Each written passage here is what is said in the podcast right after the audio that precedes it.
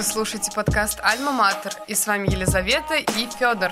Здравствуйте! Сегодня у нас в гостях Григорий Исакович Ревзин, российский историк, журналист, архитектурный критик, кандидат искусствоведения. Когда читаешь о вас в интернете, у вас достаточно большой послужной список. Да. Хочется узнать, как бы вы сами себя описали, как вы себя определяете?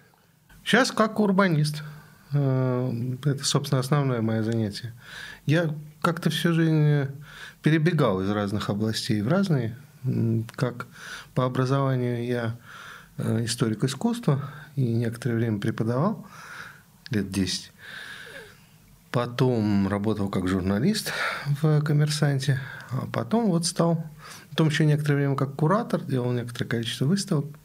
Ну а вот последние уже лет 10 тоже занимаюсь урбанистикой. У вас э, консалтинговое бюро. Да, мы сделали такое консалтинговое э, бюро, которое называется КБ «Стрелка», э, вместе с моими партнерами, еще тремя. И вот, соответственно, да, это наша основная сфера занятий. Я думаю, что мы можем начать с вашего научного трека, чуть подробнее рассказать, чем вы занимались в период изучения и в период преподавания. Ой, да я чем только не занимался. Все-таки история искусства, знаете, и урбанистика довольно разные области. Но вот если говорить о каких-то последних вещах, ну, это как раз урбанистика. У меня вышла книжка «Как устроен город», и вот сейчас «Как устроен город будущего». Ну, вот это две последние книжки. А до этого, ну, там было много еще просто об архитектуре. Там у меня есть такая толстая совсем книжка «Русская архитектура конца 20-го, начала 21 века». Но это в основном про лужковскую архитектуру. То есть это так уже совсем история. А как вы вообще перешли от э, искусствоведения к урбанистике? То есть вот этот переход? Вы знаете, у меня всегда было такое э, ощущение, ну не знаю, спонтанное, наверное, э, вот ощущение какой-то жизни. Вот знаете, надо так, ну ходишь э, и чувствуешь, что здесь есть жизнь, а здесь она как-то уже ушла. Э, а здесь она только зарождается. Я когда э, учился в университете, э, ну вот сначала я вообще поступил на отделение структурной лингвистики, и тогда это была довольно модная тема еще. Но пока я там поучился, у меня вдруг возникло такое довольно четкое ощущение, что, черт, это умирает. И я перешел на искусствоведение, и там было невероятно здорово. У нас там преподавало э, два академика. Вот Соробьянов мой учитель, и Гращенков. И мы тогда... Ну, было ощущение, это же еще советское время, а это было все такое западное, учебников не было, мы учились вообще по английским книжкам. И было такое вот, вот все время, еще каждый день приходишь в университет, и там чудо. И я как-то там защитил диплом, там потом кандидатскую, и как-то вот у меня было ощущение, что вот это самое главное и самое лучшее. Ну, а где-то году, наверное, в 96-м я преподавал, у меня там было, наверное, человек 15 дипломов. Я был популярный преподаватель. И э, вот они защитились, из этих 15 14 уехало в Европу и поступила там на третий курс куда-то, на второй курс, и стало такое четкое ощущение, что здесь все умирает. Ну, потому что вообще образование в тот период, это было ощущение, знаете, как вот тараканов травят дустом. Ну, они кто-то, ну, в основном все мрут, некоторые выживают. Их опять травят, их опять травят. Там, ну, вот у меня было, как я там был старший преподаватель, у меня была зарплата, там, по-моему, 70 долларов в месяц. Ну, и как бы вот живи, как хочешь. Это нулевые? Это 96-й. Я начал э, заниматься журналистикой. Сначала в газете «Сегодня», потом в новой газете, э, в, в независимой газете, а потом в «Коммерсанте». И у меня опять возникло ощущение, что это самое лучшее, самое потрясающее место в жизни. Отдел культуры коммерсанта вот с кризиса 98 года и примерно до кризиса 2008 года, это было самое светлое в интеллектуальном отношении, ну и человечески тоже, э, место в, ну, из тех, которые я там, видел, знаю в Москве. Вот, и это было невероятное удовольствие этим заниматься и сотрудничать там с э, своими коллегами. Ну вот, а потом глава этого отдела Леша Тарханов, он уехал в Париж, э, и там и живет теперь. Кто-то ушел, сама газета сильно изменилась. Ну, а потом вот тоже мой друг э, Демьян Кудрявцев, который так некоторое время был главным редактором этой газеты, его значит, оттуда убрали. Ну, а теперь ему и гражданство тоже отменили. А, и постепенно это все стало уходить. Я по-прежнему формально работаю в «Коммерсанте» и публикую там статьи про... Сейчас больше про утопию. А, там ну, у меня было несколько книг, которые я делал вот из этих статей в «Коммерсанте». Про музеи, про город, там, про город будущего. Вот сейчас про утопию делаю. Но, знаете, я на работе, наверное, последний раз был лет 15 назад. То есть это все так э, исключительно в сети. Ну, сейчас уже вообще все в сети. И как бы редакции как таковой нет, и вот такой вот в жизни нет. Вам нравится такой формат? Как э, для писания статей нравится, а для интеллектуальной жизни это не очень хорошо, потому что, ну, в общем, ты...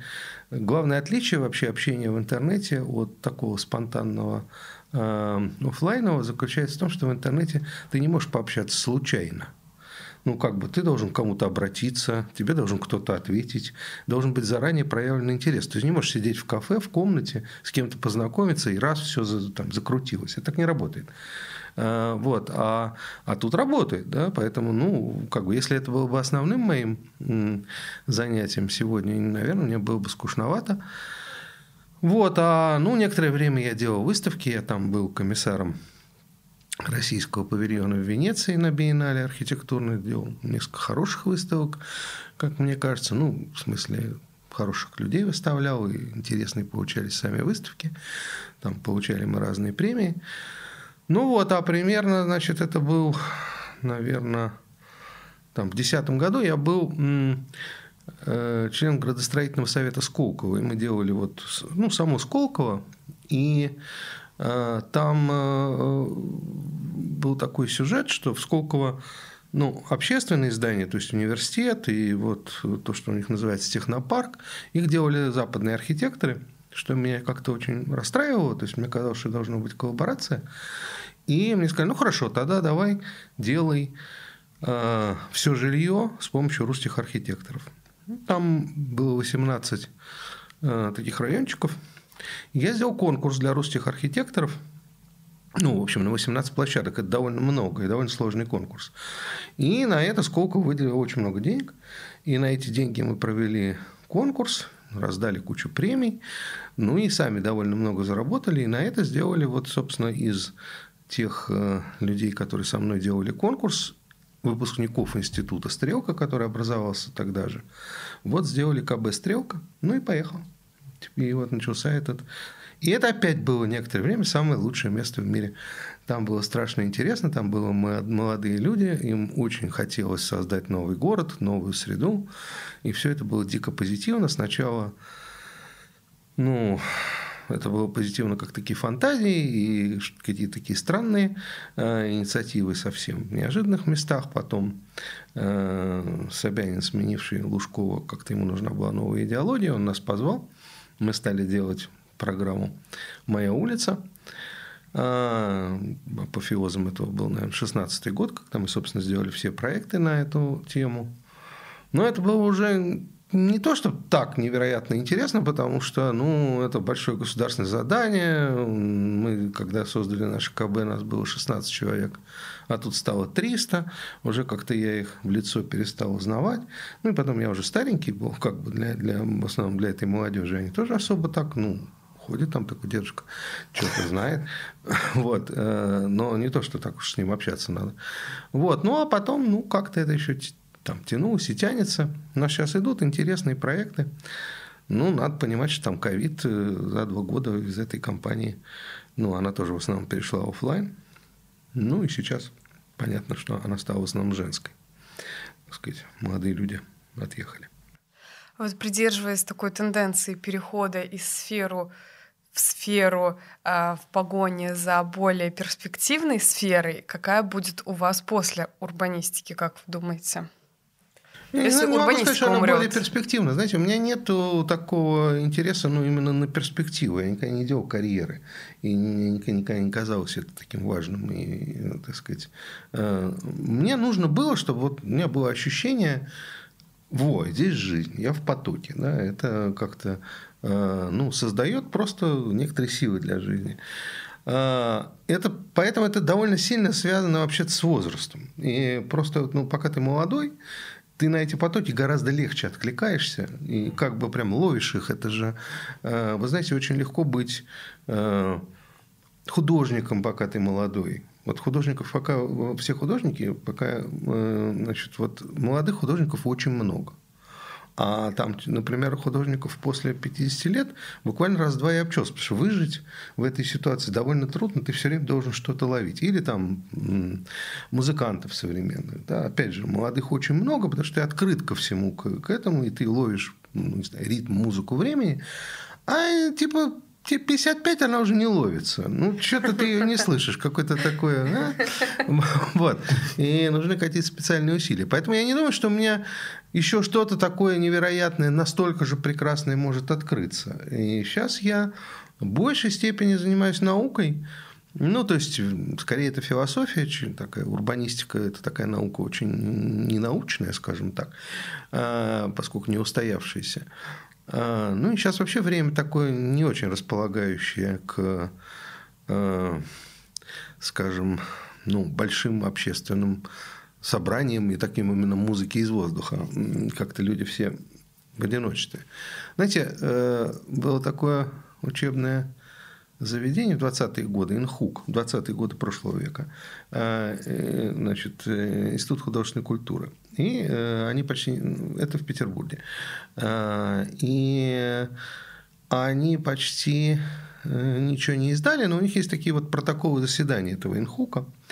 И когда ты смотришь, кто там присутствовал, ну вот на э, заседаниях, таким глубоким удивлением обнаруживаешь, не знаю, насколько это вообще для вас э, ну, очевидные имена, но там вот сидят за одним столом, там, не знаю, Бахтин, Фрейденберг, там, э, ну, то есть такие главные фигуры из э, русской гуманитарной культуры там, следующего века, да, то есть вот как бы вот те, которые определили вообще уровень этой культуры.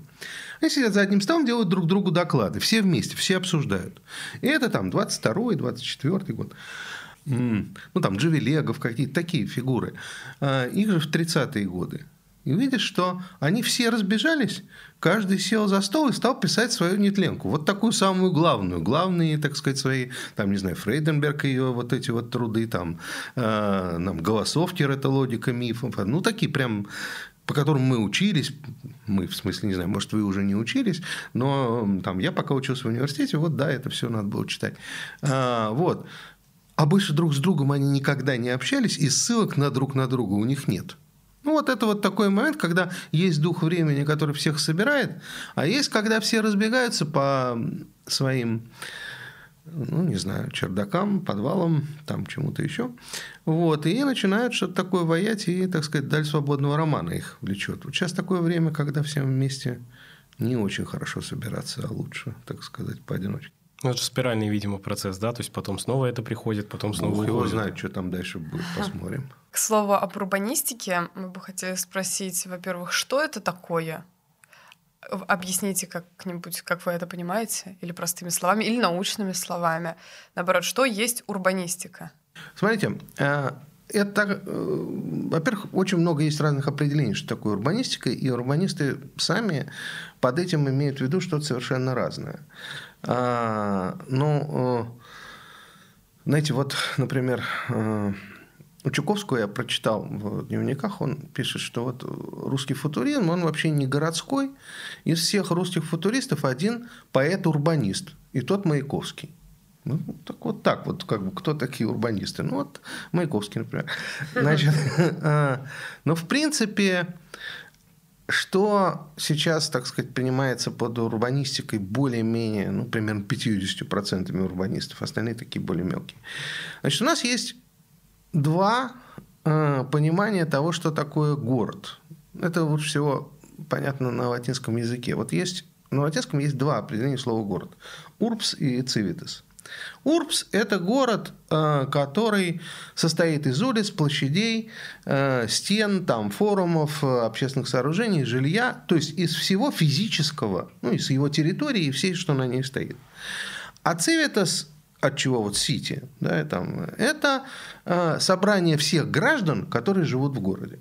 Да, значит, то есть это не, не, не физическая э, штука, а это гражданство. Ну, то есть, собственно, откуда и горожанство. Да? Вот, вот, вот, вот это город. Город собрание людей.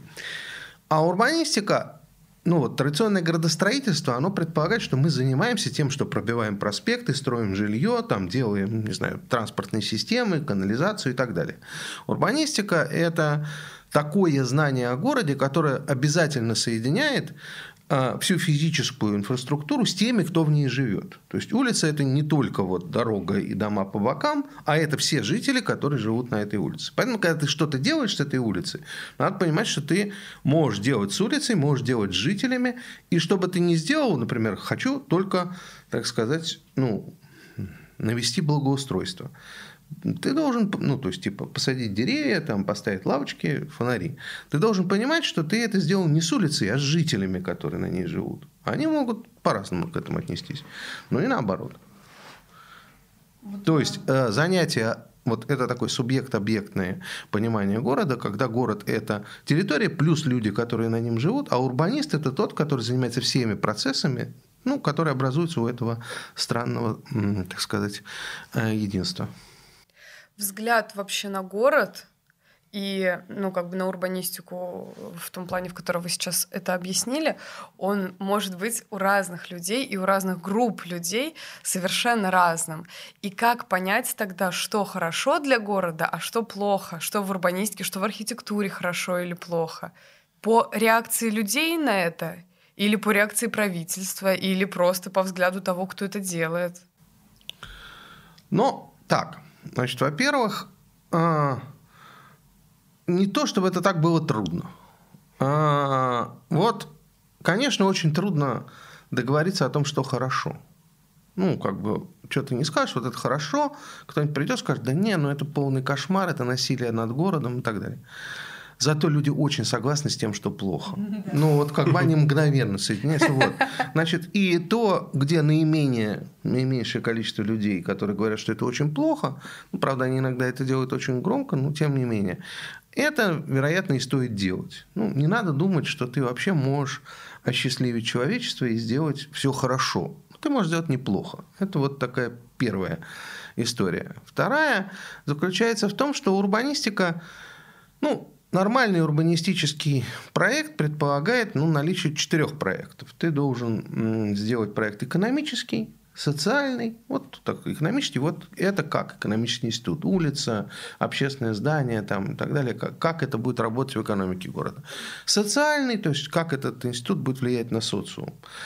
А, значит, политический, ну, в нашей стране это хуже работает, но, в принципе, нормальные урбанисты делают, как это встраивать в систему управления и в систему политической структуры города или общины, да, городского сообщества.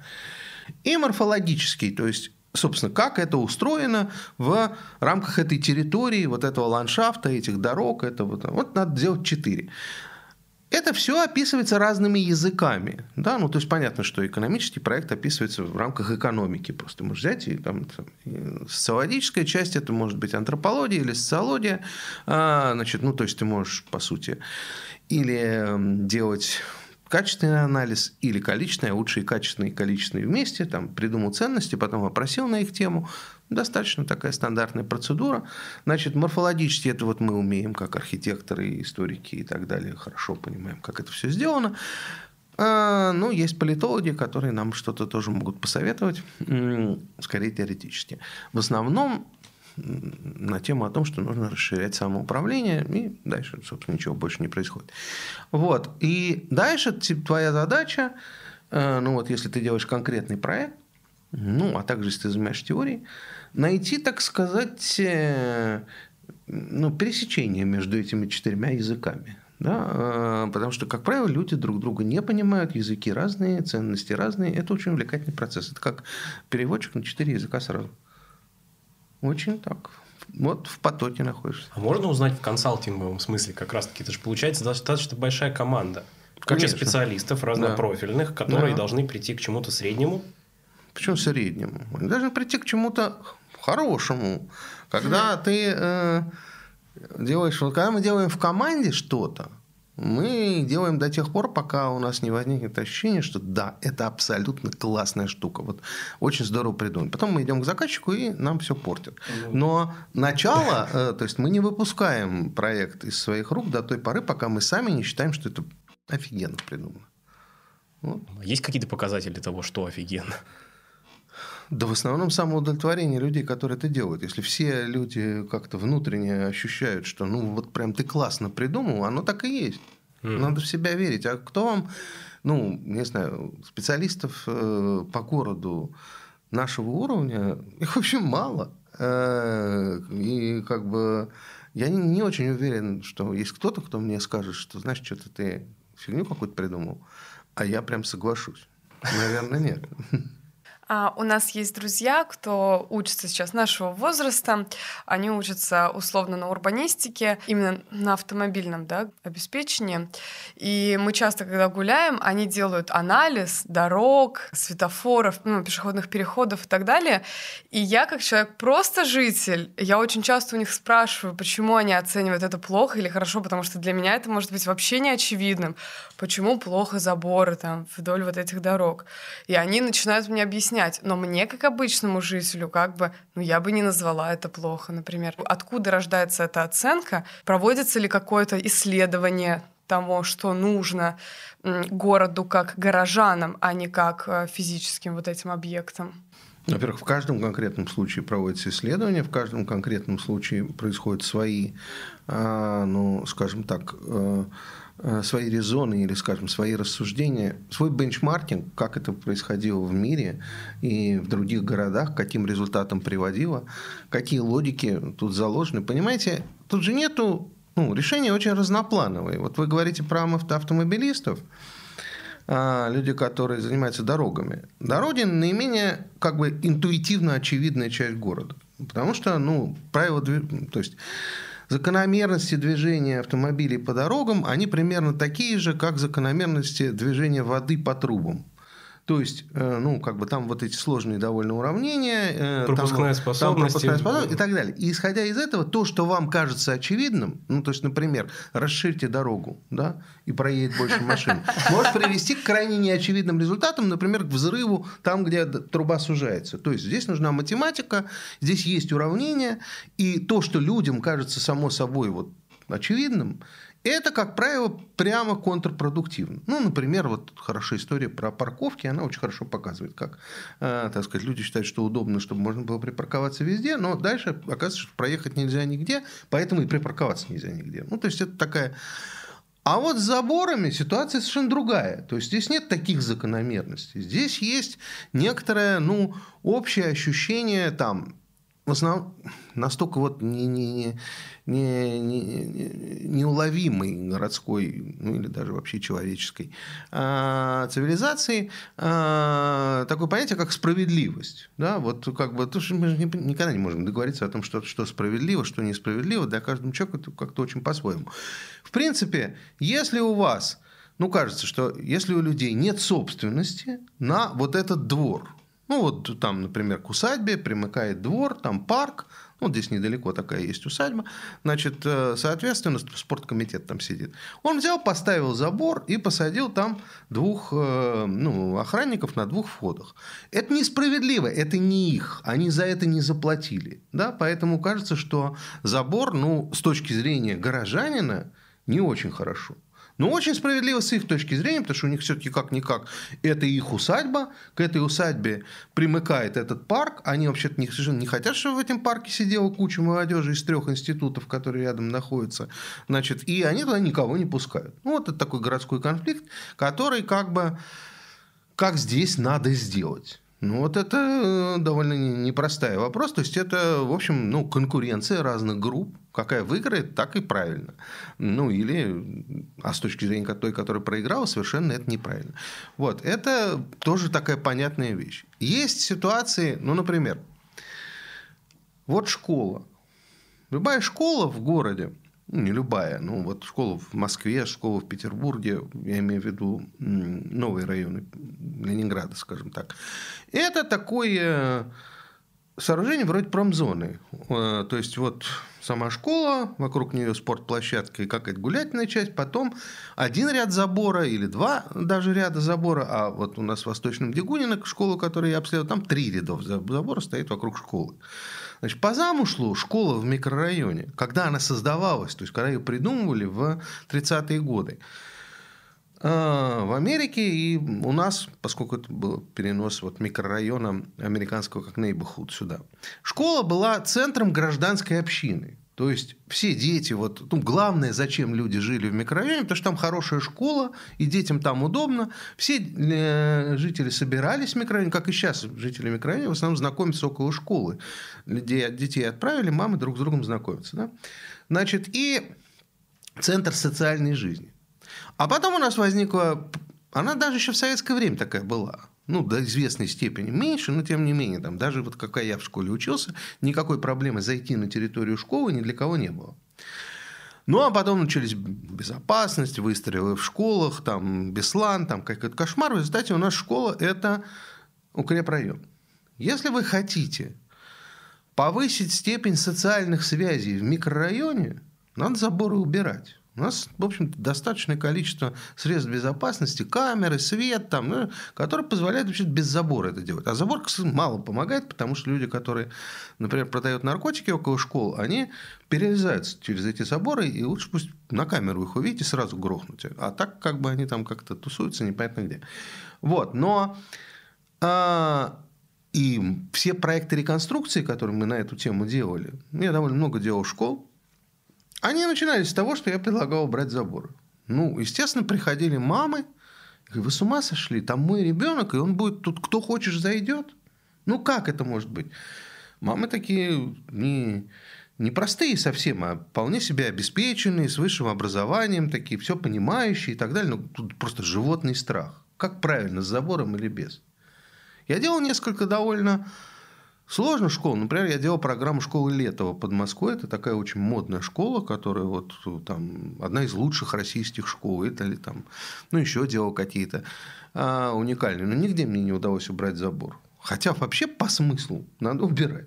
Вот такая интересная история. Так что здесь, здесь это не уравнение. Вычислить это как относительно, э, так сказать, э, науки невозможно. И вот городские проблемы, они так и ранжируются. Некоторые можно, некоторые нельзя.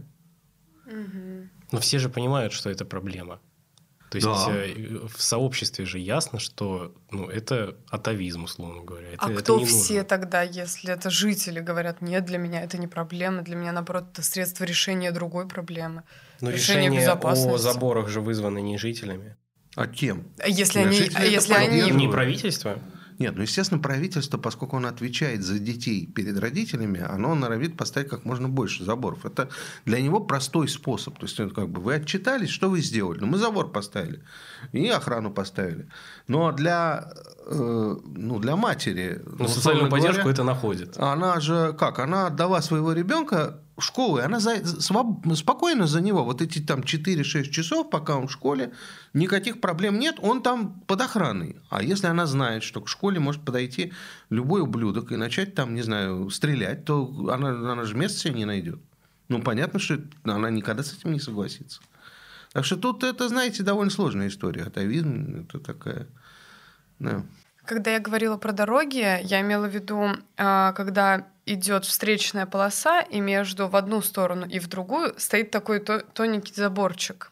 И вот мне казалось, когда мы обсуждали с ребятами это, мне казалось, что это предотвращает как раз-таки аварию при столкновении. То есть если машина вылетает условно, она не вылетит на встречку, потому что тут забор. И вот они меня переубедили в том, что они это разбирали, да, в ВУЗе, что эти балки, они слабые, что они еще больше отлетают, что они не помогают и визуально засоряют вот эту дорогу. То есть они, по сути, и бесполезные, не несут в себе пользы, и еще и внешне нарушают как бы облик города. То есть как бы дополнительная логика поверх островка безопасности, условно говоря. Слушай, ну это вот эти вещи довольно простые. Ну то есть как бы ты смотришь количество кейсов. э, просто и последствия. Ну вот как бы, если ты понимаешь, что на такой дороге э, там встречных аварий произошло не меньше, чем без этого заборчика, а когда мы смотрим, как машины отлетали от этих э, э, заборов, то получается, что когда он есть, они отлетают еще хуже, ну, например, их в одну сторону бросает или убивает этим столбиком, то мы его снимаем. Если оказывается, что, в принципе, отлетает-то очень плохо, но аварий меньше, то мы как бы, ну, то есть это счетные вещи, которые ты просто изучаешь количество кейсов, тебе здесь не нужно агитировать, вовлекать и работать с социумом как с, э, ну, с тем, у кого есть свобода воли. Да? А относительно а. забора совершенно другая вещь. А, у них есть на это право, у них есть воля, и ты можешь им предложить свою идею, но если они ее не принимают, то это правильно, да, значит тогда как они не приняли, так и нужно все получается, что все, что не касается граждан, требует просто тщательного анализа и принятия. Да, но мы довольно часто решений. не знаем, что здесь не касается граждан, а что касается. Знаете, кроме, например, транспорта, который является самой простой инженерной системой. Она, прост... она может быть бесконечно сложной. Она простая в том смысле, что она чисто инженерная. Есть еще, например, экономика. Экономика тоже про цифры. Вообще-то мы тоже можем посчитать количество кейсов, там, посчитать ну, доходы, расходы, скорость окупаемости и так далее. Только это все не работает без жителей, потому что они как раз и есть экономические агенты. Так что есть еще смежные области, в которых вот когда это все совершенно не так работает. Поэтому, как вы говорите, все, что не, главный вопрос определить, а что же все-таки не. Да, вот как бы это не очень понятно. То есть все-таки про то, что социум неотъемлем всегда, и от него мы движемся. Ну, конечно. Угу. Да. Хочется перейти вообще к современному состоянию городов в России. Как его оценить, как оно оценивается на данный момент, как города растут, э, у кого получается это лучше, у кого хуже и почему. Начать нужно на... Я даже не знаю, это слишком общий вопрос. Но, в общем, Россия такая не вполне построенная страна. То есть, вот бывают такие страны, ну, не знаю, там, например, Италия, в которых вам строить ничего не надо. Ваша главная задача – ничего не снести.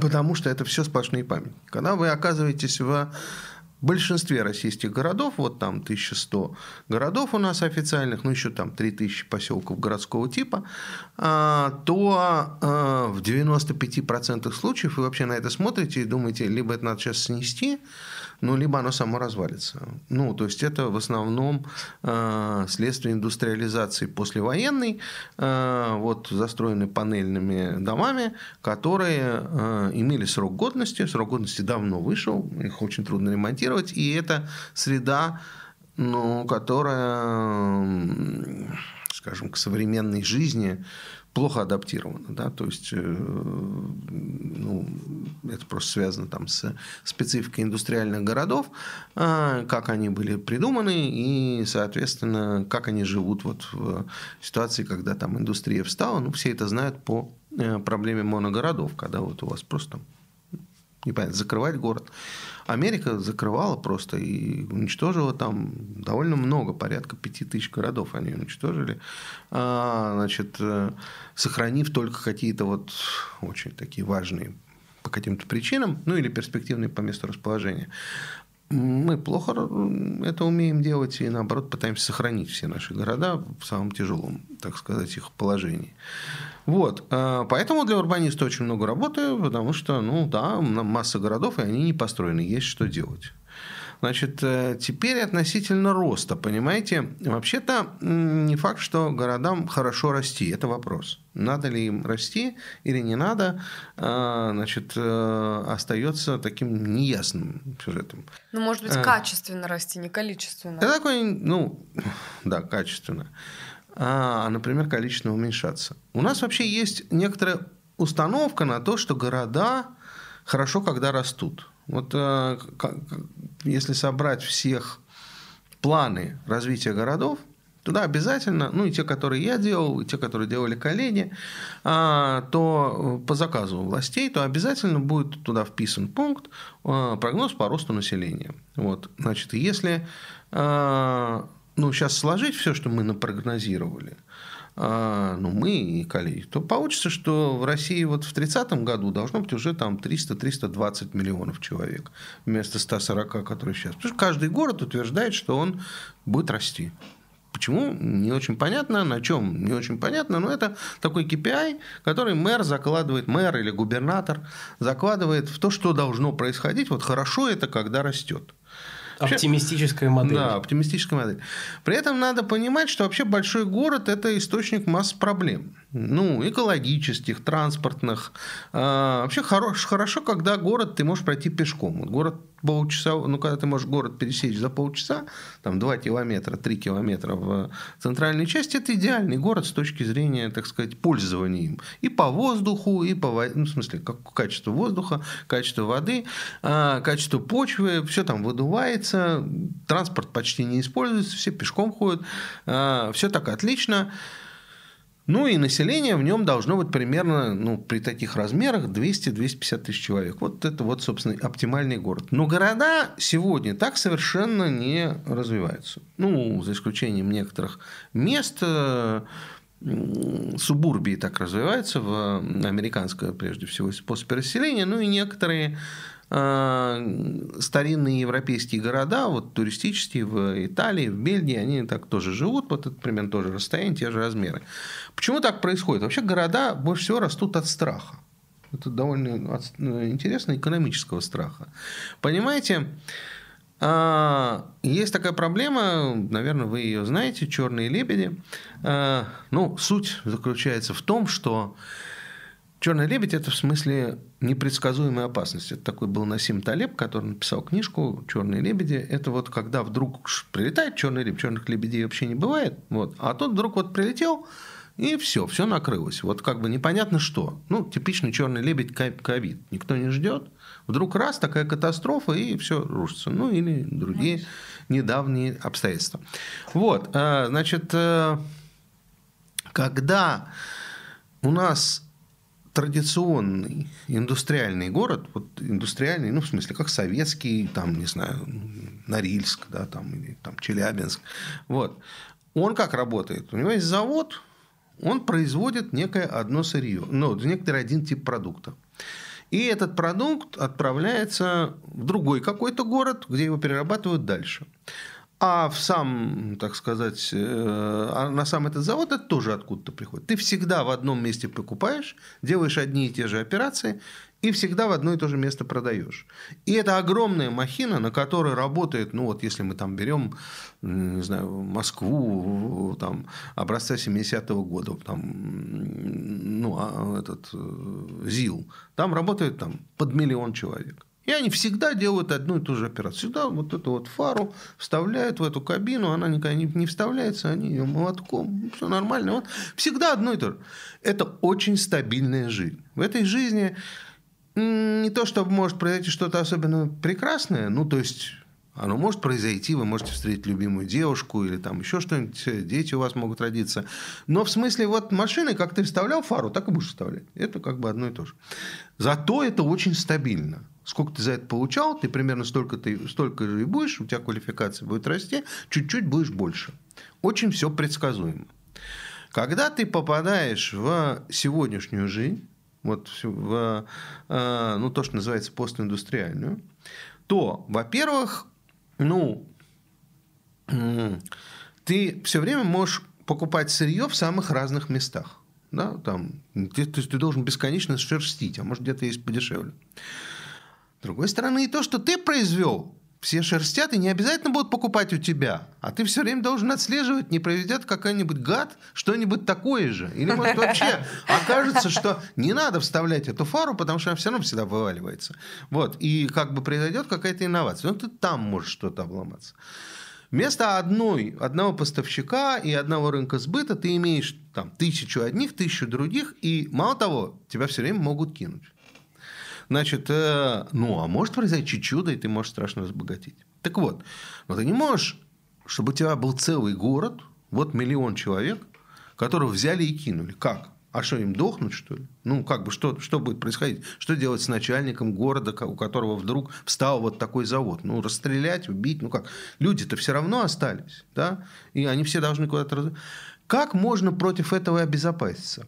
А нужно взять и сделать очень большой город чтобы в нем внутри себя было много разных мест сбыта, много разных мест работы, много разных цепочек. Ну хорошо, больше фару не вставляем, перехожу в стоматологию, вставляю зубы. Но как бы у тебя должен быть именно выбор и поиск разных вариантов.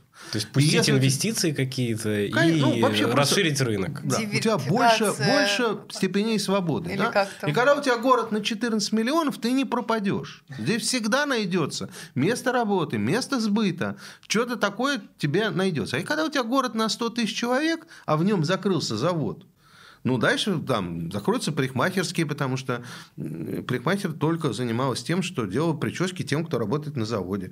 Ну, останется только там, закроется стоматология, закроется магазин, все закроется, потому что весь заход шел с этого завода.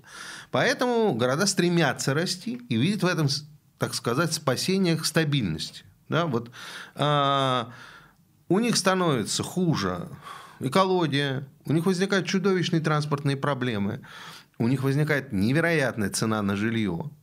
И это все цена за безопасность твоей жизни, потому что, что бы ни произошло, ты в большом городе, ну, он тебя как-то вытянет, да, и что-то как для тебя откроется. Поэтому вот сказать, что лучше, нам, чтобы города росли или нет, если город стабильный, он и как бы люди в нем уверены, в, так сказать, завтрашнем нет, то лучше пусть он не растет. Ну, а от страха, да, можно расти. Интересно. Это примерно, знаете, как вот люди объедаются от страха. Все толще, толще, толще становится. У них ощущение, что жизнь все лучше, лучше. Пока не умрут. А есть реальные примеры в мире, где промышленная цепочка все еще работает нормально, где более-менее нормальная экология и более-менее отсутствуют транспортные проблемы. Да, это очень просто. Там, где страны стабильные, там и города стабильные. Ну, в Германии э, фактически они как после, э, ну, после 45 -го года они все города отстроили, вот там, мы, ну, две трети там было разрушено, а, ну, нами, англичанами, значит, а после того, как произошло воссоединение Германии, они, соответственно, некоторые города, очень небольшое количество, прежде всего Берлин, значит, отстроили, а в принципе они не растут, не уменьшаются и достаточно стабильные связи. В Англии то же самое, во Франции то же самое. А если вы, наоборот, берете Сингапур, Гонконг, там, э, не знаю, Шанхай, там прям бух, как они вырастают. Просто, э, ну вот весь Дубай вырос, э, можно сказать, на моих глазах во время моей жизни. Как и, ну, то есть даже весь Дубай вырос во время правления Владимира Владимировича Путина. Вот за это время он вырос. А э, там за время моей жизни вырос Сингапур. Вот он государство образовалось в 64 году, и я родился двигаться. Ну, вот оно. Там рост совершенно э, ракетный, да, вот как бы, и это успешный рост, ну, а есть какие-то неуспешные. То есть там, где жизнь стабильная, там вот это не растут. Потому что это немножко похоже на рак, mm-hmm. такой рост. Да? Интересная метафора. Вообще мысль. Да, да. Эм, сейчас становится идея, а, популярная идея устойчивого развития, как вы это понимаете? Можно ли это как-то применить на город? Как-то систематизировать, ввести вот это устойчивое развитие, модное слово, модное понятие, модная сфера занятий у людей. Как-то можно ли ее внедрить в систему города? Она вообще появилась из э, города. Ну, вернее, как? Она появилась из экологии, э, значит, э, а, но вот именно в рамках урбанистики прям расцвела это парадигма sustainability. Э, как в обычно про любые городские проблемы можно сказать, что э, она распадается на совершенно разные знания. Вот есть э, экономика в sustainability, значит, город устойчивый в экономическом смысле. Это вот, собственно, дело ну, сводится к диверсифицированному рынку. Ровно как и устойчивая компания, также устойчив город. Распределенные активы, разные центры активности. Если у вас эти проседают, эти поднимаются, вот такие вот надежды, вы должны уйти от моногорода к а, многопрофильной экономике. Есть эм, социальная устойчивость. Ну, некоторые страны, в том числе наша, э, не очень любят мигрантов э, и, соответственно, пытаются стабилизировать население, говоря о том, что городские ценности более удачные, более лучше сохраняются, когда не то, что из города многие уезжают и многие приезжают. Некоторые страны, наоборот, считают, что город устойчив тогда, когда у него есть единство ценностей, а через него катается бесконечное количество населения, и примером может служить разнообразный университет университетские центры, которые вот регулярно меняют вообще все население, а при этом ценности совершенно не меняются. Знаете, вот Оксфорд очень традиционный город, а население там меняется каждые 5 лет примерно на 40%. А, вот. Ну, а другое дело, там, ну, а есть город, который вокруг какой-нибудь мечети, э, маленький какой-нибудь, и там вообще ничего не меняется, там вот как бы они поколениями живут около этого, и очень sustainable. Ну, вот есть социальная стабильность. Есть стабильность экологическая. Масса тем, э, очень наиболее, можно сказать, модные темы на сегодняшний день. Это, соответственно, э, ну, все возможные экологические программы, которые сводятся, э, по большому счету, к двум главным двум, наверное, главным направлениям, можно сказать, трем. Первое – это переработка мусора на, ну, вообще отходов, здесь надо понимать, что город не может переработать отходы, которые он генерит вообще. Ни, никакой? Ни, никакой, нет. Э, значит, э, соответственно, он может их сократить. А так дальше есть отдельная совершенно тема, как перерабатывать отходы, дискуссия разнообразных, так сказать, э, производителей э, этой услуги. Э, ну, да, можно что-то на, на эту тему тоже поговорить. Это, в общем, не городская тема. То есть город может этим владеть, но надо понимать, что это не городская это самая. Город может при этом существенно сокращать, так сказать,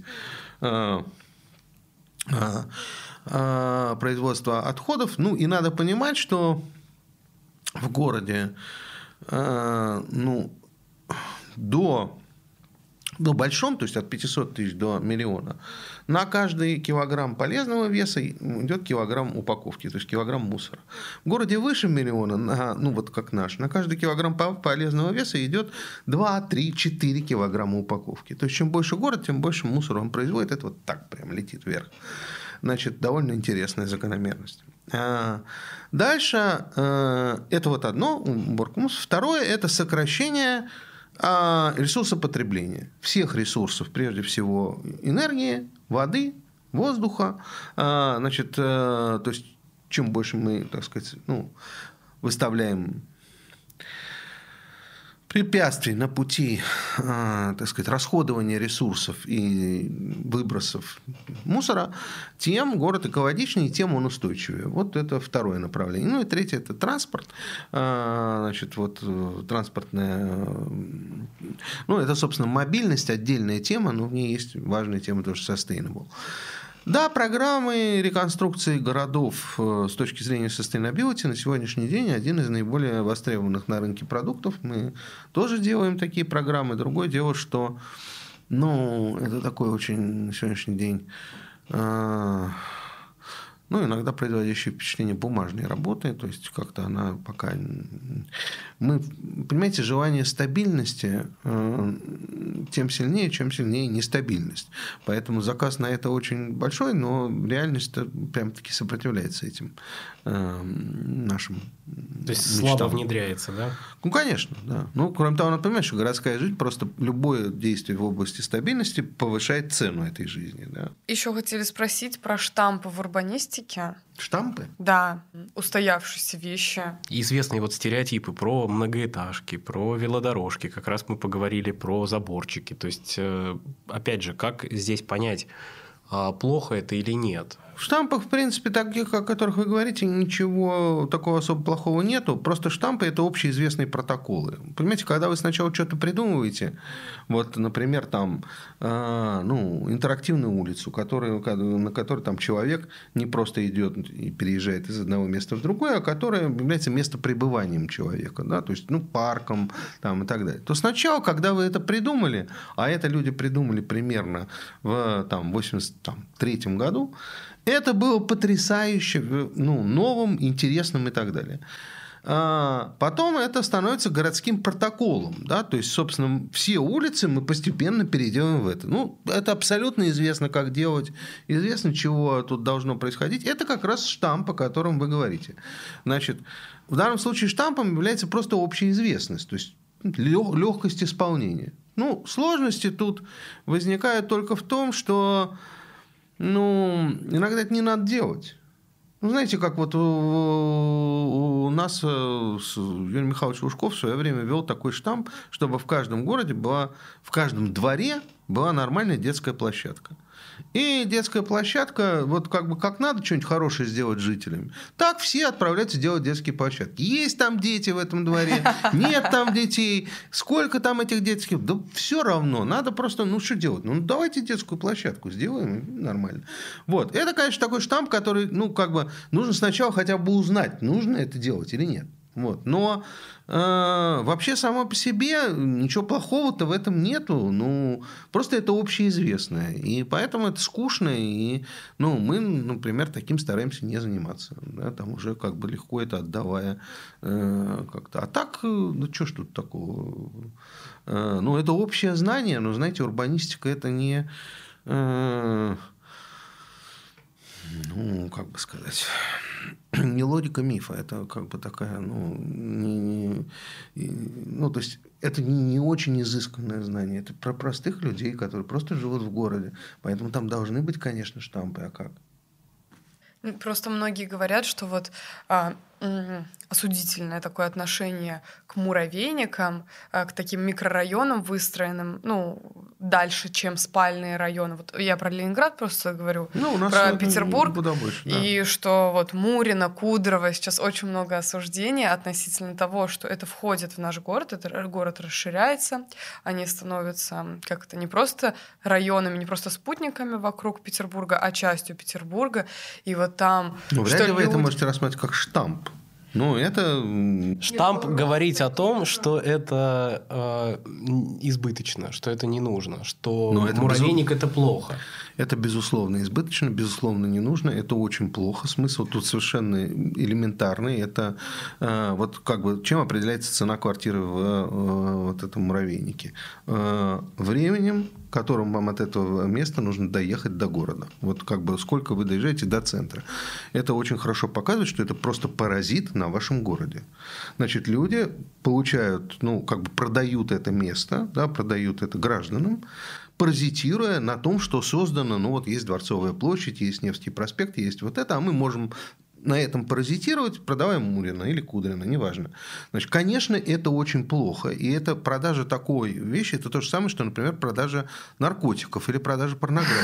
Это очень выгодно, но вообще-то для общества это очень плохо. Вот. Другое дело, что у государства не хватает внутренних сил на то, чтобы сказать, так, ребят, больше мы так не делаем. Знаете, э, кругом Пространства очень много. Вот э, и под Петербургом, и даже вокруг Москвы, а уж в Сибири так совсем. Нет никакого смысла перевозить все население э, России, вот все 140 миллионов, э, в зону, в кольца вокруг Москвы и вокруг Петербурга. Не надо так делать, это нехорошо. Вот, давайте мы так не будем. Но просто государство само коррумпированное и бессильное, поэтому позволяет это делать. Ну, давайте мы хоть поругаемся. Да, я просто хотела да. больше спросить о борьбе с этими штампами. Может ли Россия какие, от этого какими избавиться? это, да. Не знаю. Ну, как бы я вот, э, Какими сколько средствами? мне там, 57 лет, вот я все из них, наверное, 27 кричу. Ай, какой безобразие, ай, какой кошмар. Статьи пишу, в, не знаю, проекты делаю. Ну, а что надо еще делать? Ну, иногда кто-то, ну, раньше можно митинги было делать, теперь как-то это не очень удобно. Ну, в общем, э, ну, в какой-то момент люди должны понять, что это очень плохо, да. Ну, наверное, когда-то поймут. Ну, не знаю. Можно такой еще вопрос. Вы упоминали, когда говорили про города вот 200-250 тысяч, вы говорили, что э, проектами во многих таких городах вы занимались. Вы могли бы перечислить, где вот слушатели могут посмотреть, где конкретно можно, например, а результатов вы совершенно не увидите. Это, это только что... исследование?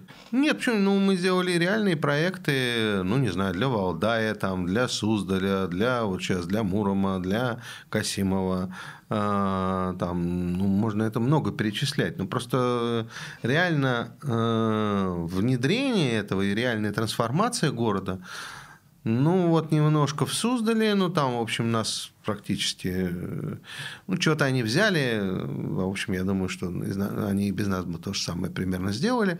А наш проект они, так сказать, тщательно решили не делать. Вот. Э, и провалили. Ну, в Палихе можно посмотреть. Это очень маленький городочек. Ну, вот мы его сделали. Благоустройство э, Геленджике центр там тоже можно посмотреть. Ну, то есть это все началось, ну, нам 10 лет как компании, и до 18 года, ну, до, в 16 году вот мы делали мою улицу, да, и, ну, это было главное такое вот занятие. В 17-м это прекратилось. То есть, вот мы последний год доделали, там дальше они уже шли сами. Но следующие пять лет, ну, урбанистика медленное дело, знаете. Пока э, что-нибудь воплотиться, уже помрешь. Как раз.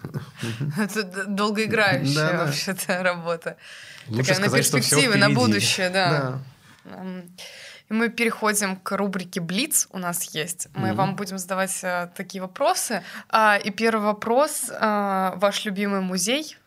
Музей Пушкина в Москве. А в каком историческом событии вы бы хотели оказаться? Mm-hmm. Отмена крепостного права 61 года. Интересно. Почему? Блин. Я хочу знать, почему.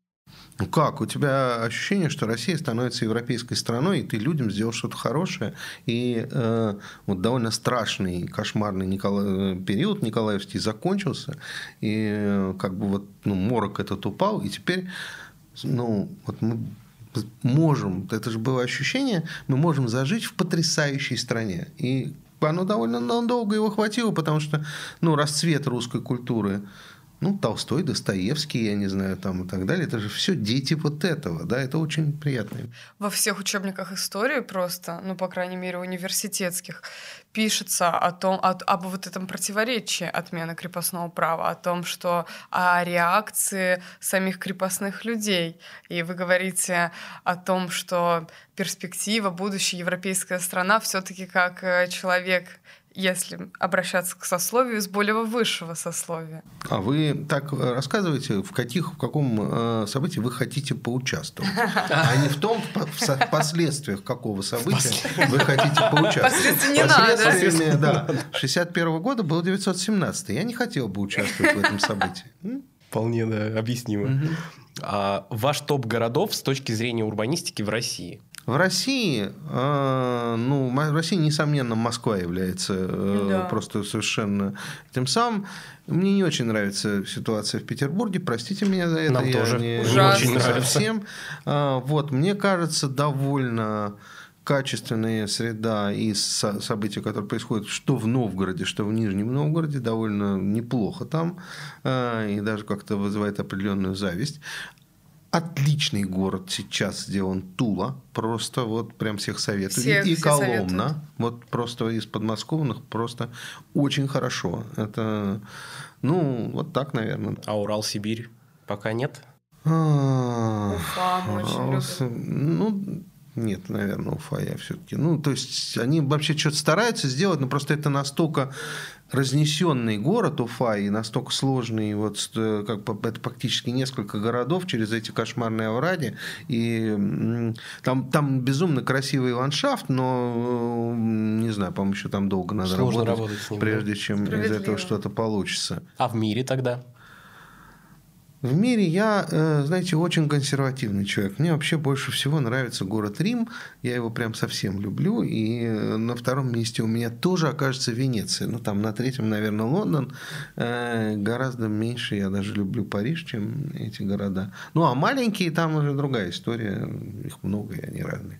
Вопрос изначально звучал, ну, Федя задал с точки зрения урбанистики любимый город, а в принципе без объяснения от Душевно. души, да, какой ваш любимый Рим, город? Рим, Рим, Рим. Мне очень нравится этот город, потому что, э, знаете, вот, э, э, ну, города, они обычно что-то от тебя хотят.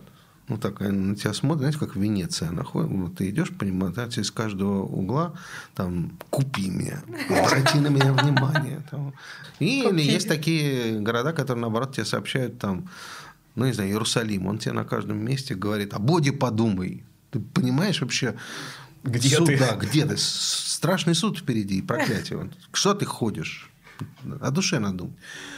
А Рим это такой город, которому абсолютно все равно, что ты э, Свободная да, душа. делай, что хочешь, э, хочешь умирай, хочешь радуйся. Это он просто предоставляет тебе возможность вот там быть, да? А, глупо сформулированный, как Федя мне сказал, вопрос. А, ваше любимое хобби? Это просто на то, чтобы раскрыть какую-то Чем часть вашей вне личности, работы? да, вне работы.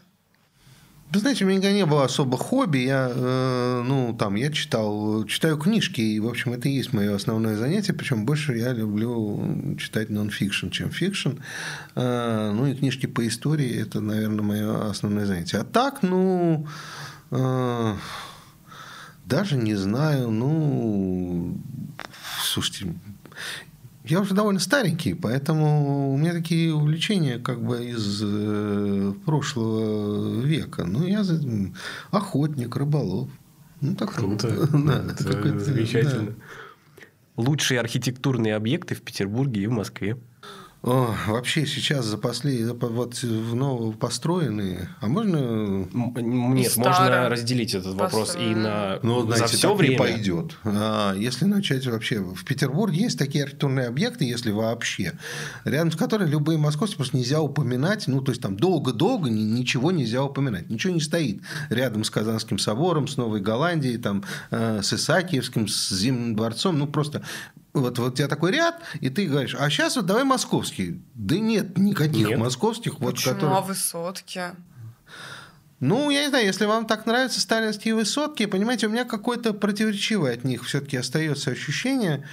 Вероятно, опять же, ну вот мой учитель, э, вот академик Соробьянов, он вообще их не переносил, потому что для него высотка была символом просто ладерного сталинского режима. Да, и сколько людей там погибло, пока это строили. Тот же университет, в котором я учился, его строили заключенные. А, Значит, это, конечно, так производит впечатление. Ну, а, у меня такое двойственное, потому что, конечно, они э, ну, величественные, но так в смысле архитектурного качества, понимаете, высотка такая вещь. Вот у классической архитектуры, ну, не знаю, там, у Казанского собора, есть пропорции, да, у него есть, ну, некоторые, вот если у тебя такая колонна вот такого размера, то у тебя вот такая дверь. Да? Как бы э, одно с другим как-то соотнесено, потому что вот такой человек. Это все про тебя. Высотка не то, что, например, если у нее такая высота, то у нее такая дверь. Иначе дверь будет на 8 этажей, на 10, чтобы она была как-то ей пропорциональна. Да, она какая все равно остается вот на проход человека. У нее нет пропорций. У нее, вообще говоря, не очень важно, как она выглядит, потому что главное э, впечатление это то, что она очень высокая, очень большая. То есть это, ну, высота все определяет. Поэтому с точки зрения архитектурной изобретательности, это довольно тупой жанр. Там главный инженер. Инженер, который придумал эти колоссальные, фантастические конструкции, да, это вызывает огромное восхищение. Но искусства там немного. Знаете, московские высотки вы попробуйте отличить одну от другой. Ну Ну, да, это да. же как бы, ну, а, а это все вот придумывалось, архитекторы думали.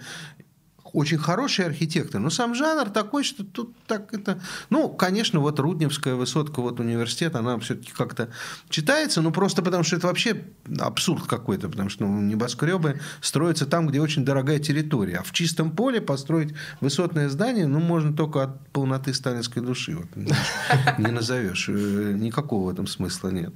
Не знаю, ну, нет, я в Москве как-то ничего тут не, не сопоставлю. А так, если говорить про современную архитектуру, ну, знаете, Московская архитектурная школа, вот э, 2000-х годов она была сильно интереснее петербургской. Мне вообще не нравилась совсем петербургская, даже несмотря на там, работы, не знаю, Никиты Ивейна, которые вообще-то очень неплохие. Э, Но как-то мне все равно казалось, что вот то, что у нас здесь, там Сергей Скуратов, там Юрий Григорян, это гораздо более интересные вещи, и они лучше. А, в 2010-е годы а, обе столицы, так сказать, един одним крылом покрыл архитектор Сергей Чобан, у которого сегодня, кстати, день рождения, и пользуюсь случаем его поздравить. Прекрасный архитектор, мой друг, а, все замечательно, но он один такой, да. Давайте ну, вот... перечислим. В Москве э, что он построил. Я знаю просто про петербургские объекты. В Москве... Ой, у него довольно много э, жилых районов на водном стадионе, на, э, ну, там вообще на, на, на, на севере. Просто потом у него такой есть микрогород в лесу, это уже за, э, за городом. Э, у него офис компании «Новотек». Но главное у него общественные сооружения, потому что он там сейчас сделал новую Третьяковскую галерею. Это, конечно, войдет в историю просто, ну как вот, Третьяковскую галерею не так часто строят. Это все э, вещь такая заметная, вот, и э, как-то, э, вот. Ну и, кроме того, вот он в Сити у него есть небоскреб, башня, я не помню, как она, Российская Федерация. Федерация, да, Федерация, да. Там они так называются, одна башня России, вторая Федерация, ну, в общем, неважно. А, в общем, есть небоскребы, тоже есть на что посмотреть. А, к сожалению, многие из его вещей для Москвы оказались не построены. Вот прекрасный политехнический музей он придумывал против университета. Ну, что-то там не пошло. В общем, а, ну и Юрий Григорян вообще в Москве очень интересный архитектор. Это, вот Это какие здорово. объекты? Юр Григорян, ну, это вообще есть э, дома просто жилые, вряд ли их кто-то знает, там какой-нибудь дом, э, ну, на Остоженке там у него, а общественных сооружений, но он сейчас делает реконструкцию Пушкинского музея, и вот, собственно, когда это будет закончено, то все могут полюбоваться, так сказать, этой, качеством этой архитектуры. Вот. А что касается Питера, у меня там есть мой любимый архитектор э, Максим Атаянц, э, но не уверен я, что все его любят. Он делает классические вещи, именно в классике. Сейчас он построил огромный собор, там, соответственно, у моря в тех районах, которые как-то... Элитных. Нет, ну наоборот, это такие довольно депрессивные районы 70-х, 80-х скорее годов. А, вот, это собор размером с Исаакией, то есть он просто совершенно колоссальный. Мне кажется, я понимаю, о чем да. идет речь. Ну, он такой прям классический, классический, да, да, да, да, да. Ну, еще, правда, не совсем достроил. Ну, вот я посмотрел, и там у него еще есть жилые районы. Он у нас здесь тоже строил, под Москвой, там у него есть город набережных, Отличный тоже, кстати. Но это такая моя личная уже любовь. Спасибо большое. Не что. Вам спасибо. Я считаю, был замечательный разговор. Да, У нас в гостях был Григорий Исаакович Ревзин. Спасибо большое. Спасибо. До свидания. До свидания.